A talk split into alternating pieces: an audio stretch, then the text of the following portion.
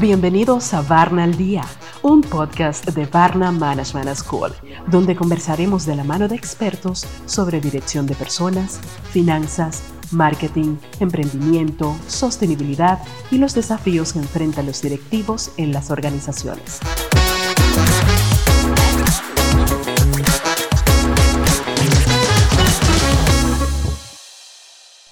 Bienvenidos a nuestra sesión de Varna al Día. En esta ocasión tenemos la fortuna de contar con el profesor Miguel Ángel Ariño. Miguel Ángel es eh, profesor del IES Business School en España. Concretamente, él está en Barcelona y ha venido a pasar unos días con nosotros para eh, poder eh, participar en diferentes programas. Miguel Ángel, ¿qué tal? muy bien, muy bien. Muchas gracias por estar aquí. Gracias a vosotros por invitarme. Sé que además no es fácil eh, viajar en estos momentos en los que tenemos que estar con medidas de seguridad permanente y que los aeropuertos se hacen cada día más incómodos. Sí, es más bien complicado, sí. Pero, pero bueno, en los aeropuertos no hay tanta gente ahora, sí, pero, pero hay que llevar mucho papeleo. Sí. Muy bien. El profesor Miguel Ángel Ariño eh, es un experto en muchas cosas, pero eh, fundamentalmente en la toma de decisiones directiva.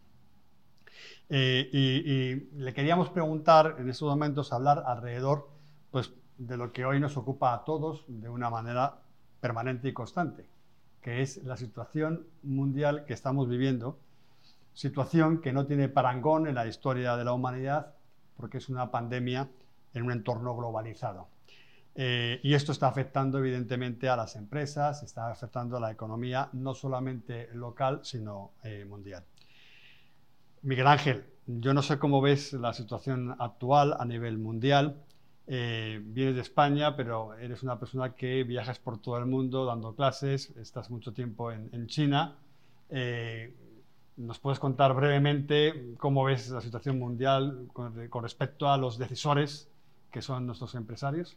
Bueno, pues la, la situación mundial, lo que se ve es que ahora el mundo es una unidad Así como hace, hace dos o tres décadas, pues uno podía pensar que su entorno era su país, España, la República Dominicana, el que fuera, quizá Europa, quizá las Américas, ¿no? Ahora no, ahora está todo interconectado y lo que este, pasa en cualquier parte del mundo puede afectarme, como hemos visto ahora. O sea que esto es una. Eh, las distancias se han acortado, todos eh, me relaciono con personas de todo el mundo, no digo que esté hablando que directamente, pero lo que hace alguien en alguna parte del mundo que yo desconozco totalmente me puede afectar totalmente, como hemos visto esta pandemia, ¿no? Dice que veíamos con sorpresa que en enero, en enero febrero había en China había una cosa, bueno, voy a ver caso en China, ya hubo un SARS, ya hubo una gripe aviar, ¿no?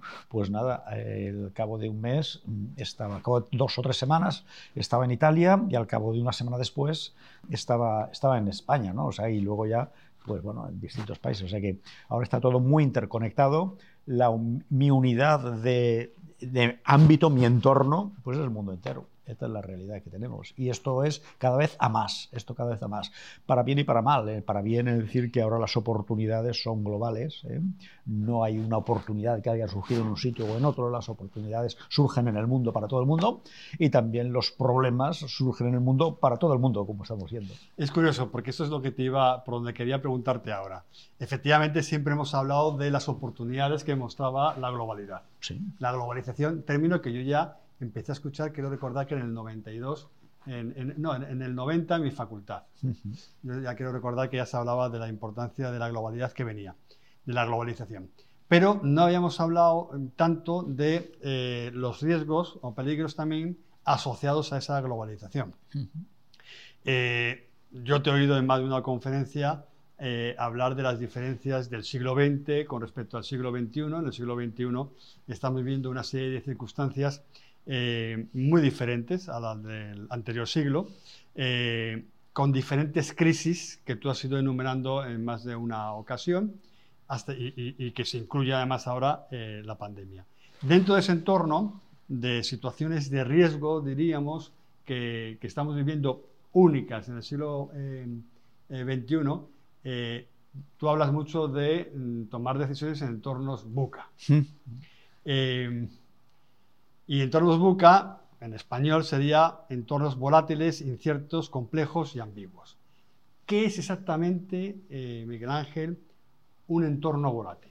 Un entorno volátil es una situación en que las cosas cambian mucho, muy rápidamente y no se saben en qué dirección cambian. ¿eh? Es decir, eh, es algo que eh, la, política española, hay un partido que está gobernando, le hace una moción de censura, llega otro, que, líder de otro partido, líder que, su propio partido lo ha defenestrado y vuelve a presentarse y las bases lo votan. Bueno, es decir, las cosas cambian muy, muy rápidamente y no se sabe en qué dirección. esta es una situación volátil.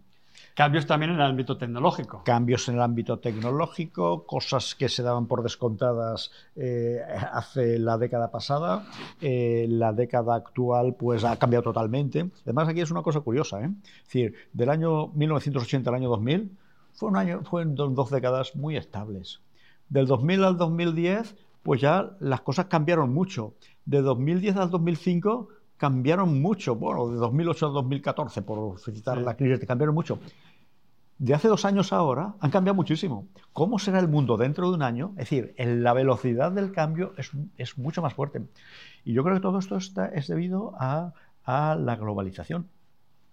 antes, eh, si mi entorno era España, por ejemplo, había 40 millones de personas que interactuaban conmigo. En República Dominicana habría 10 millones de personas. Ahora afectan las decisiones de 7.500 millones de personas. Es decir, eh, lo que pasa en China hace 15 años para mí era irrelevante. Lo que pasa en China me afecta ahora a mí. Lo que pasa, sea, decir... Increíble. pero, el centro de la volatilidad es la rapidez del cambio y la imprecisión de hacia dónde va ese cambio. Sí, O sea, la palabra clave dentro, dentro de volatilidad es cambio, cambio, eh, eh, cambio permanente, disruptivo y, cambio, rápido y no sabemos mucho cambio rápido y no sabemos en qué dirección. ¿Cómo afrontar un entorno con un cambio tan? ¿Cómo afrontar un entorno? Pues eh, todas las posibles dificultades hay que afrontarlas estando preparados. ¿Cómo uno se prepara para los cambios eh, potentes? Pues vamos a ver, eh, si yo cuando pretendo, tengo mis planes empresariales, personales o los que sean, están muy delimitados, quiero conseguir esto y lo tengo todo muy planificado, a la que vengan cambios de los vientos se me destroza todo. Flexibilidad. Hay que estar preparado para que yo tenga un plan, pero las cosas pueden ser distintas y mi plan puede cambiar el rígido, la empresa rígida, la empresa que tiene unos planes, hay que hacer esto y luego esto y luego esto otro, le viene una, ventolera y, tendrá dificultades. Si tienes flexibilidad para, me está sucediendo esto, hay una pandemia, flexibilidad para vender o para adaptarme de esta manera, resulta que me viene un competidor, flexibilidad para esto, ¿eh? lo cual va, se riñe con la hipereficiencia. ¿eh? La hipereficiencia está pensada para cuando las cosas están perfectas perfectamente planificadas, previsibles, de, pero en un momento, en una situación como la que tenemos ahora, que todo cambia, oiga usted, eh, tenga redundancias, tenga, tenga flexibilidad, tenga, decir, eh, tenga cosas que aparentemente son innecesarias y lo pueden ser durante mucho tiempo, pero llega un momento en que son necesarias. O incluso no llegan a ser necesarias nunca, pero hubieran podido ser necesarias si el cambio en vez de esta dirección hubiera ido en este otro. O sea que la flexibilidad la, cierta ser, la, a ser eh, crear redundancias y crear redundancias también es tener más personal. O sea, todo lo contrario de lo que a lo mejor muchas empresas están haciendo, que es eh, eh, sacar personal porque están pendientes del flujo de caja. vamos a ver, es decir, claro, esto, el problema es complejo. Ante unas dificultades económicas como están teniendo ahora las empresas, pues, pues el paro está aumentando, ciertamente. Pero, vamos a ver, cuando las cosas están bien, hay bonanza, no hay problemas, tú lo que haces es ajustar, ajustar, ajustar, ajustar a la que llegan los problemas, estás muerto. En ese momento que hay bonanza, aprovecha la bonanza para crear redundancias, para crear, eh, pues, eh, que si algo pasa tenga sustituto, y, entonces te viene una crisis, te viene una dificultad y te pilla preparado. Y entonces son las empresas las que nos pillan preparadas las que sucumben. Y las que han estado pensando que, hombre, podía ser más eficiente, pero quiero prepararme, pues esas empresas son las que pueden florecer. Muy bien. Magnífico. Otra de las, de las palabras del buca es eh, eh, la incertidumbre, o sea, entornos actuales de, de, gran incertidumbre. ¿A qué te refieres? Bueno, incertidumbre es eh, cuando no se sabe lo que va a pasar. No se sabe lo que va a pasar. por ejemplo, yo no tenía incertidumbre cuando oí hablar hace un año de que en China había un, había un virus funcionando. Esto pasa en China, pero ya ha pasado otras veces, ¿no? Claro, lo veo en Italia y lo veo que luego está en España a mí eso me genera incertidumbre. ¿Qué, va qué, impacto va a tener esta cosa? Es decir, de un día para otro se cierra las clases donde yo la institución donde yo daba clase. Empezar a dar clase desde mi casa con un ordenador. ¿Qué será? Eso va a ser los próximos. Es decir, ¿cuánto durará? Eh, eh, ¿Voy a saber dar clase de esta manera? ¿Los, los alumnos van a, a, aprovechar tal? No sé qué, ¿no? Bueno, no se sabe, no se sabe. Entonces, uno pues hace las cosas lo mejor que puede, pero no sabe si está acertando de esta manera o de esta otra. Esta es la incertidumbre. ¿Vas a subir al Everest? No sabes lo que te va a pasar. o sea que si la, la, volatilidad hacía referencia al cambio tan rápido y disruptivo, la incertidumbre hace referencia a un futuro, al futuro incierto. incierto. A la falta de calidad de previsión eh, sobre qué va a ocurrir y por tanto a la multiplicidad de escenarios posibles sí, a los que hay que y, trabajar. Y, es compatible con que no cambie nada. Es compatible. No cambie nada, pero es que no sé si va a cambiar o no va a cambiar. No, muy bien, muy bien, perfecto, perfecto. ¿Y, y cómo podemos abordar eh, estas situaciones de incertidumbre? Claramente el COVID nos da situación de incertidumbre, porque no sabemos qué va a pasar la semana que viene, si nos confinan, nos confinan, si salimos, no salimos. En fin, esto es, es, es no se sabe. Pues también, también aquí hay mucha flexibilidad, ¿no? Es decir, pues poner, eh, tener muchos planes contingentes. Es decir, ¿qué va a pasar mañana? Pues no sé, puede pasar esto, esto otro o esto otro.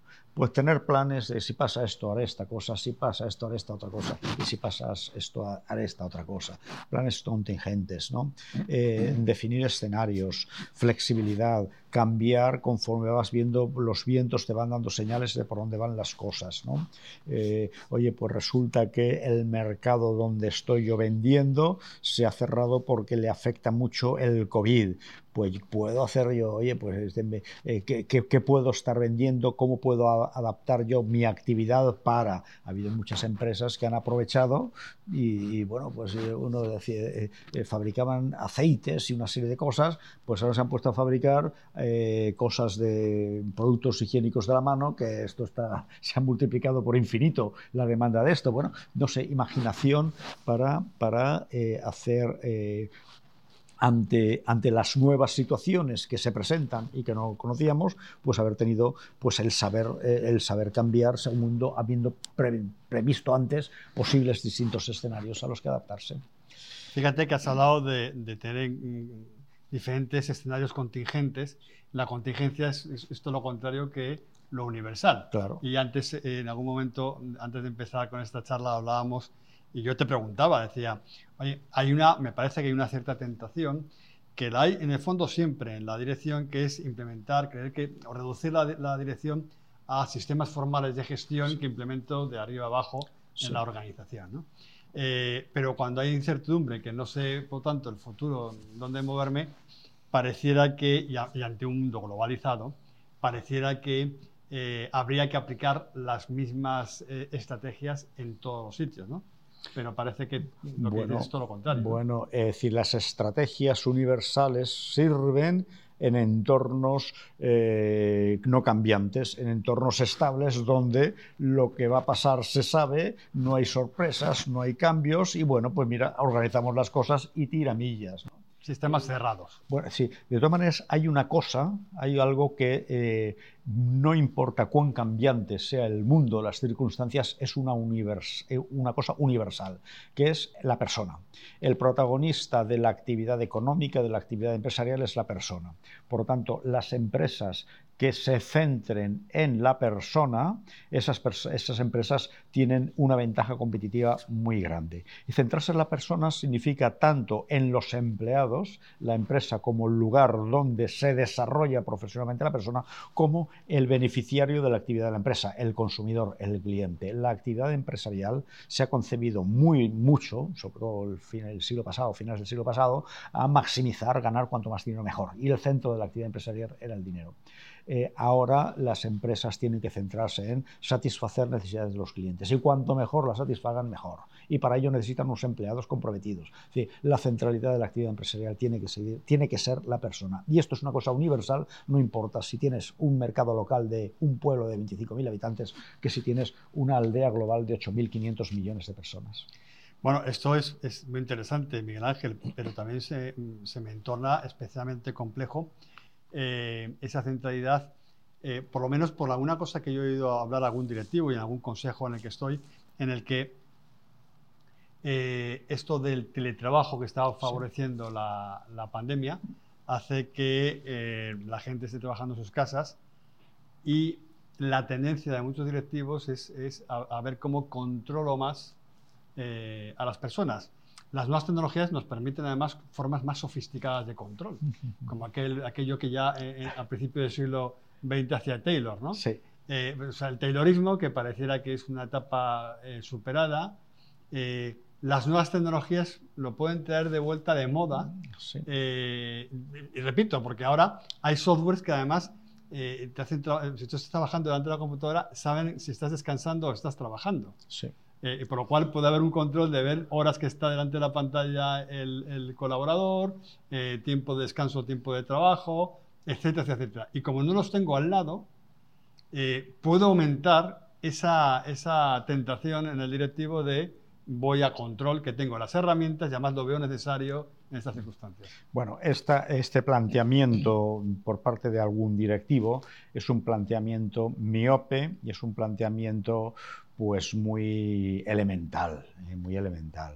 Hay un dicho, eh, al menos en España, que dice echa la ley, echa la trampa. Es decir, eh, ya, pues ya, me, ya me apañaré yo para que dé la impresión de que estoy trabajando. Por otro lado, el directivo que pretenda controlar, a ver cuánto tiempo estás en la pantalla, estás usando este, este software, el Excel, estás usando el Word, es decir, bueno, es decir, este es un directivo asfixiante. Y cuando un directivo es asfixiante, asfixia. Y una, una institución asfixiada no tiene futuro. Por lo tanto, eh, yo creo que este, el teletrabajo, es una oportunidad. Una oportunidad. Es un modo, más, ¿eh? que ahora se ha ampliado tremendamente, de llevar a cabo el trabajo. Y entonces, claro, el, trabajo lo llevan a cabo las personas, ¿no? Y, entonces, el dar la posibilidad de, confiar en que la persona va a ser responsable, porque el principal, el principal afectado por si yo trabajo bien o trabajo mal soy yo. ¿eh? Por tanto, eh, contratar personas que quieran, que quieran un progreso profesional es contratar personas que estén vigiladas o no estén vigiladas van a trabajar. En fin, con lo cual, primero, el teletrabajo nos da más oportunidades de trabajo y, segundo, te da la oportunidad de demostrar confianza en tu gente. Confianza en tu gente. Por lo tanto, a mí me parece que el directivo de nivel sabrá aprovechar esta oportunidad y el directivo controlador no tendrá ningún futuro. Eh, Miguel, Ángel, ya que, ya que hemos estado hablando o que tú has estado comentando justamente de alguna cualidad específica e importante del directivo en tiempos de, pandemia, en tiempos de crisis, en tiempos o en, entornos buca, eh, has hablado de la humildad, eh, ¿qué otras habilidades, competencias, virtudes crees tú que son necesarios para poder poner en acción estas recomendaciones que has hecho. Bueno, vamos a ver. Eh, hay unas eh, competencias que son necesarias para dirigir con independencia de la situación. ¿eh? de estas vamos, si acaso hablamos después, lo vamos a dejar, ¿no? Pero luego, cuando te encuentras en entornos turbulentos y cada vez son más, pues son necesarias pues otra, unas competencias específicas, ¿no?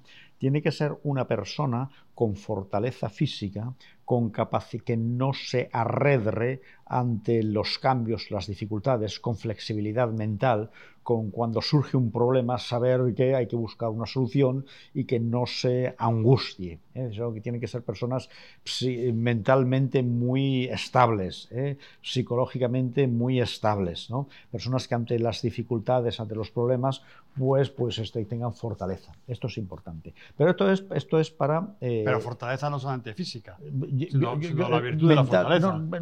la virtud de la fortaleza es necesaria para cualquier situación, buca o no buca. ¿eh? Eh, Para buca, para buca eh, eh, fortaleza física y fortaleza psicológica para aguantar envites. ¿no? Bueno, esto es lo específico. Pero a mí me parece que previos a eso hay una serie de eh, características que tiene que tener. ¿no? Y hablamos en tres niveles. Un nivel que es específico de cada situación. ¿no? Es decir, el empresario, el directivo de un sector, pues tiene que saber de las cosas propias de su sector, digamos, conocimientos técnicos, podríamos decir. ¿no?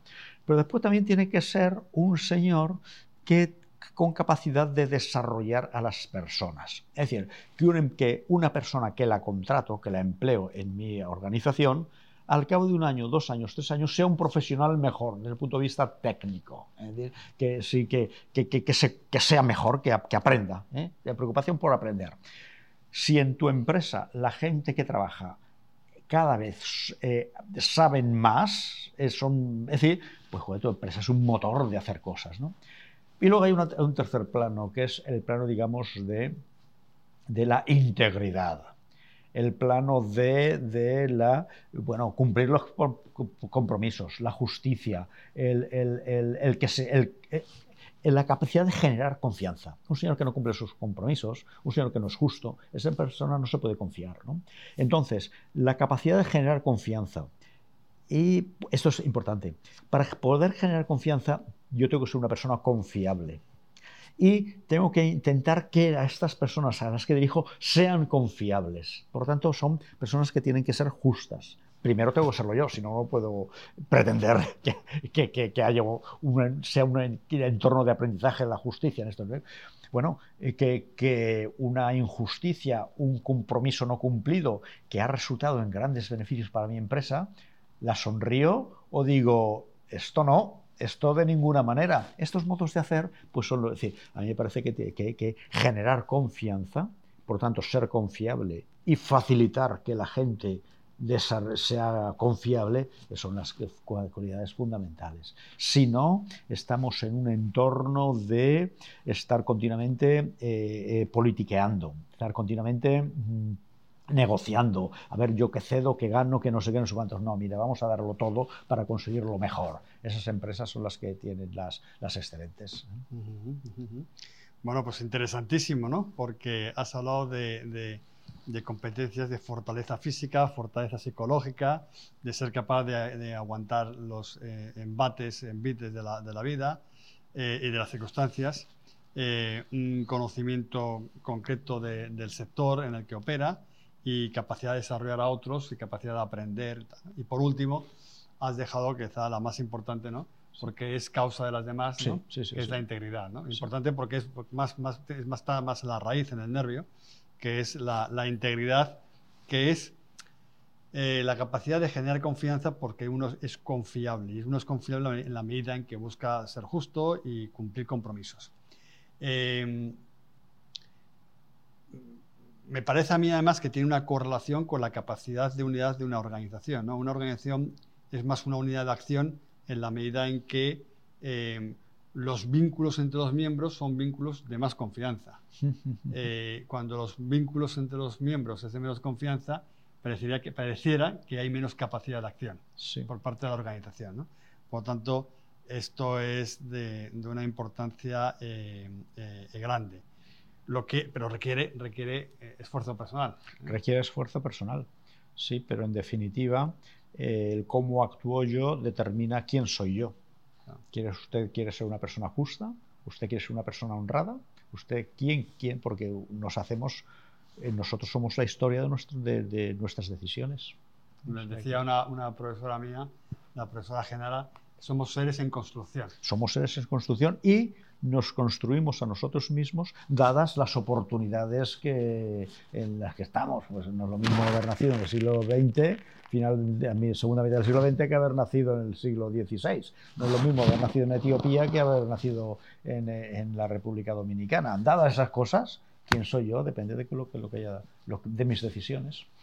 Interesantísimo, interesantísimo. Muchas gracias, Miguel Ángel. Solamente te quería hacer, es un cambio completamente, giro un poco eh, de, de tercio, pero para terminar, eh, yo sé que tú sabes mucho esto de la economía circular y me gustaría que nos contaras un poco eh, sobre este tema. Bueno, la economía circular es algo que en lo que me he estado interesando últimamente, porque me parece que es un cambio paradigmático total del modo de llevar a cabo la actividad empresarial. ¿eh? Que en definitiva la actividad empresarial ha supuesto eh, de, bueno, que teníamos una tierra proveedora de recursos ilimitada, dada la actividad económica, la actividad que llevábamos a cabo, pues no había abundancia, ¿no? ¿Eh? Los transformábamos, los utilizábamos y cuando ya lo habíamos utilizado, ya no servían, los tirábamos. Esto en un mundo con unos cuantos miles de millones, poquitos miles de millones de personas, se aguantaba, se aguantaba. Pero hay un momento en que estamos haciendo el, uso de los recursos, dada la cantidad, dado la actividad que estamos llevando la actividad que llevamos a cabo, pues hay que cuidar los recursos. Entonces está lo que es la economía circular, que es un paradigma totalmente distinto. Es decir, se trata de extraer el mínimo recursos de la tierra, los mínimos recursos, a base de utilizar los que ya están, los que ya están. Eh, después hacer el uso el más eficiente posible, alargar la vida de los productos, hacerlos duraderos, ¿eh? y luego cuando ya no sirven, vamos a ver qué hacemos con esto. Otra, eh, podemos darles más vida útil, podemos transformarlos en algo, los pueden ser inputs para otra actividad empresarial de quizá otra empresa que, em, evite extraer, ¿no? Pues es esto. Es una cosa muy compleja porque no, afecta a una dimensión, ¿eh? afecta a, muchas dimensiones, ¿no? Por tanto, es compleja. La transformación, la transformación es compleja. Si ya estuviera transformado sería muy sencillito, pero pasar de una a otra es compleja. Y luego da lugar a modos de llevar las estrategias, pues muy diferentes, muy novedosos, mucho más rentables y, bueno, pues, pues vamos a ver, yo estoy construyendo un edificio y para eso tengo que ponerle un ascensor. El ascensor que hago yo lo compro y cuando se me estropea y cuando no sé qué, es un follón. Yo no compro el ascensor del edificio, yo lo alquilo a una empresa fabricante de ascensores, que seguirá siendo suya, lo cual a la hora de fabricarle le interesará que sea muy duradera porque es suya y que esté en mi, en mi edificio el máximo tiempo posible. Y cuando se estropee, querrá que sea fácil de reparar. Y cuando ya haya que tirarlo, querrá, será para él y aprovechará muchas partes para, eh, para aprovecharlas. ¿no? Es decir, son modelos distintos ¿no? de, de, de propiedad, pues de, de, alquiler y todo esto. Eh, es un tema apasionante, pero claro, imagínese un, un edificio que todo eso sea como lo que acabo de escribir el ascensor. Tengo que tener proveedores de todos mis productos que estén ya con esta mentalidad. la transformación es muy compleja por tanto tiene costes, todo lo complejo tiene costes. Pero en el momento que se haya, transformado, y yo creo que es una cosa imparable, ¿eh? pues, eh, pues esto esto eh, eh, puede llevar décadas, ¿eh? no digo que sea una cosa de un par de años, cuatro años, no puede llevar décadas, pues va a ser una actividad económica pues mucho más sostenible que se dice ahora. Y en esto lo, la China está siendo pionera porque con tanta gente, con tanta actividad, tanta contaminación, tanto uso de recursos, se han dado cuenta que esto no es sostenible y por lo tanto están, están, son pioneros en esto. ¿eh? Y es decir, bueno, no sé, esto sería meternos en otro mundo. Yo creo que China va a liderar el siglo XXI, pero vamos, de calle. Pero vamos, no, esto es entrar en otra. Qué interesante, Miguel Ángel. Sí, sé, que, que esa es tu, tu, tesis, pero es interesante esto que comentas de la economía circular, porque al final se opone a una economía de consumo, ¿no? La economía de consumo que ha dado eh, muchísimo desarrollo en los últimos 60 años, ¿no? Probablemente, ¿no? ¿no? necesariamente se opone a la economía de consumo. Lo que es, eh, lo que fomenta es el consumo responsable no el consumo de... No el consumismo. no, no, el Sí, decir, no, sí, sí, sí, el consumo responsable. Oye, yo, compro, yo eh, compro esto, lo utilizo y hago un uso responsable de esto y una disposición cuando ya no, lo, cuando ya no sirve. Y busco que las cosas duren. Porque en el consumismo no, lo que se busca es que, se recambien. Sí, sí, sí, sí, sí efectivamente. Eh, sí, sí, sí, sí. se busca. Y por tanto son estrategias radicalmente distintas distintas, ¿no? Y, mucho, y mucho más. Imagínese usted, vamos a ver, un coche eh, permanece parado entre el 90 y el 95% del tiempo. Si ese coche se utiliza, digamos, el 50% del tiempo o el 80% del tiempo, hace falta la mitad o un tercio de los coches que hay. Las ciudades van mucho más, ¿no? ¿Eh? Eh, más eficientes, Y oh, es que los, entonces los, los eh, fabricantes de coches van a perder. No van a perder, porque los coches, un coche que se utiliza el 80% de su tiempo, en tres años hay que cambiarlo. Es decir, eh, simplemente que no tendremos coches parados. Tendremos poco, luego tendremos la mitad de los coches parados, o mucho menos. Bueno, hay, es decir, hay toda una, unas consecuencias de este nuevo modo de concebir la actividad económica brutales y muy positivas para el hombre. Y hay unos vientos que corren en favor de esto. De todas maneras, eh, sigue primando el ganar dinero lo más posible. Por lo tanto, todavía eh, eh, meter circularidad en la actividad empresarial todavía se ve desde el punto de vista práctico de ya remangarme y hacerlo problemático. Cuando se consiga, serán Las nuevas generaciones parece que están más en esa dirección y que pueden ir ayudando porque están bajo otros parámetros eh, funcionando. Pero es verdad que el consumismo, consumismo eh, eh, introducía un, cambio permanente en, los bienes de consumo, que los hacía bienes que se consumían. es decir, consumíamos bienes que supone que debían ser duraderos. Se consumían carros. yo consumo un alimento. Sí. ¿eh? pero convertíamos en, bienes fungibles eh, eh, los bienes que, ¿no? que, están llamados a durar tiempo. ¿no? y claro, eso efectivamente nos ha metido en un, lío para el ecosistema y para los recursos naturales grandes. Por tanto, lo que tú propones al final, como propone otra gente, que es, es una forma mucho más sostenible de, de, manejar la actividad empresarial, es la, la reutilización de recursos eh, y, y, esto es, hacerlos que además que perduren, ¿eh? o sea, que no sean, no, no, sean sujetos a la moda, a los cambios de la moda, como tampoco lo está la integridad, que lo que, eh, como competencia directiva a raíz, lo que permitía, lo que permite es una persona que sea confiable, es decir, que no sea cambiante. Que, que, pues con esto terminamos, si le parece, Muy bien. profesor. Pues Muchísimas gracias. gracias, gracias a vosotros y a la Barna eh, Management School por haberme invitado estos días a estar aquí con vosotros. Y esperemos que vengas más veces. yo es mi intención. Eh, muy bien, muchas gracias. Muy bien. Síguenos en las redes sociales, arroba Barna Management School y conecta con nosotros.